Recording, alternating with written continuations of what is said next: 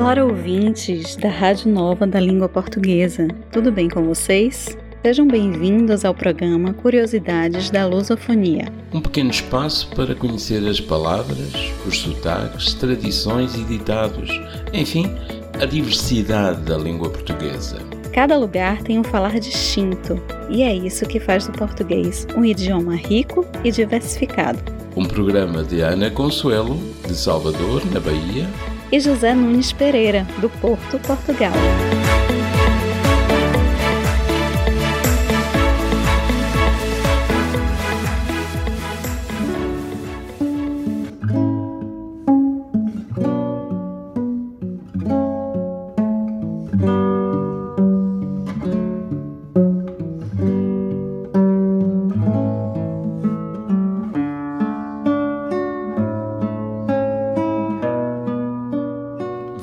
Continuar na região do Alentejo, hoje para falar de uma arte popular com mais de três séculos de história.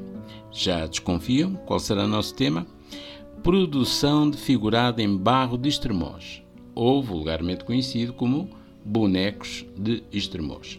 As primeiras referências ao figurado de Estremoz são de princípios do século XVIII. Em 1770, sabemos da existência das boniqueiras, mulheres que faziam curiosidades e figuras de barro e que tinham trabalho não reconhecido enquanto ofício. São mais de 300 anos de história, tendo sido o primeiro figurado do mundo a merecer a distinção de Patrimônio Cultural e Material da Humanidade na sequência da candidatura do município. Os bonecos tiveram certamente início na necessidade espiritual, ou seja, o povo queria ter em casa os santinhos da sua devoção. Comprá-los em talha era impossível dadas as dificuldades do cotidiano. Pelo que supomos, uma mulher habituada a lidar com o barro se terá atrevido a modelar pela primeira vez um santinho da sua devoção particular e daqui terá nascido a tradição, numa terra onde o barro era abundante. Dos santinhos e dada a expansão do gosto presepista, Escola de Mafra de 700 passou-se às cenas de natividade. Os presépios eruditos, observados nos conventos e casas abastadas, depressa foram adaptados à mundividência popular das bonequeiras.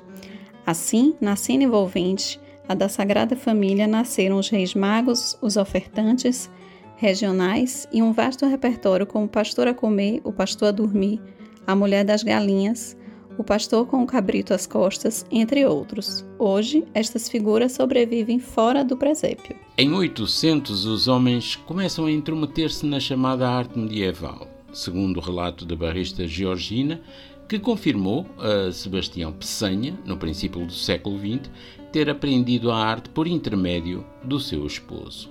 Em 1935, José Maria Salemos, diretor da Escola Industrial de Estremoz, convenceu a artesã Tiana das Peles, que apenas sabia modelar assobios, no Brasil conhecido também por apito, a ensinar o que sabia da arte e a participar no processo de ressuscitar as figuras que já ninguém modelava desde a década passada.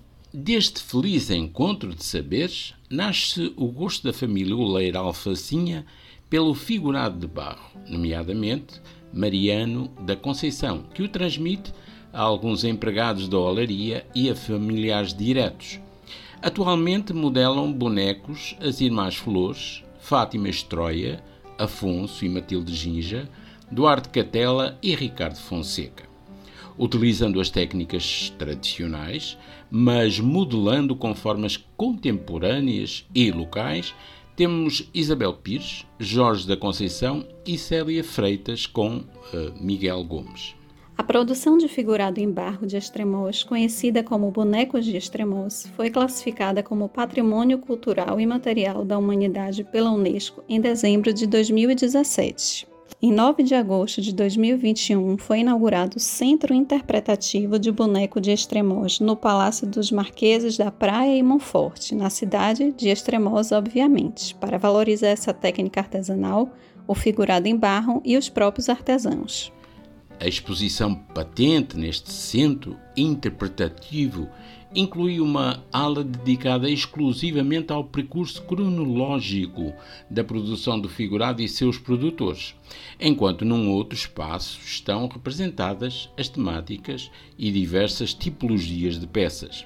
Várias atividades são envolvidas no centro, como a feitura dos bonecos pelos artesãos, exposições e iniciativas de caráter educativo, inclusive a ideia é sempre que possível que os artesãos exerçam o seu ofício ao vivo. Outra função para o centro interpretativo é captar novos artesãos, já que os jovens poderão, nas atividades educativas, experimentar a arte. O objetivo de salvaguardar e o reconhecimento dos bonecos de Estremoz como patrimônio cultural e material da humanidade Além de atrair esses novos artesãos, também era evitar que esta arte corresse o risco de desaparecer. Os bonecos de Estremoz são figuras de argila de artesanato que envolvem um processo de produção de vários dias. As figuras são montadas a partir de elementos produzidos individualmente de forma manual e levados a um forno elétrico.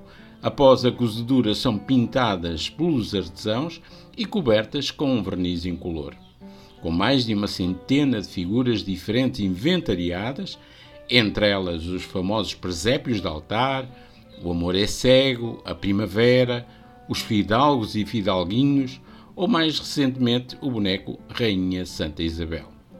Você, ouvintes, conhece essa arte lusófona? Entre em contato através do nosso site www.rnlp.me ou pelas nossas redes sociais, Instagram e Facebook, arroba Rádio RNLP. Não se esqueçam que vocês podem nos escutar quando quiserem nas suas plataformas de áudio preferidas, procurando por lá Curiosidades da Lusofonia.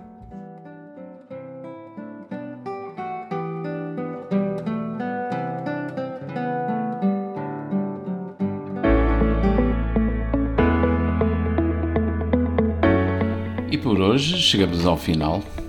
Paz e bem para vocês, ouvintes.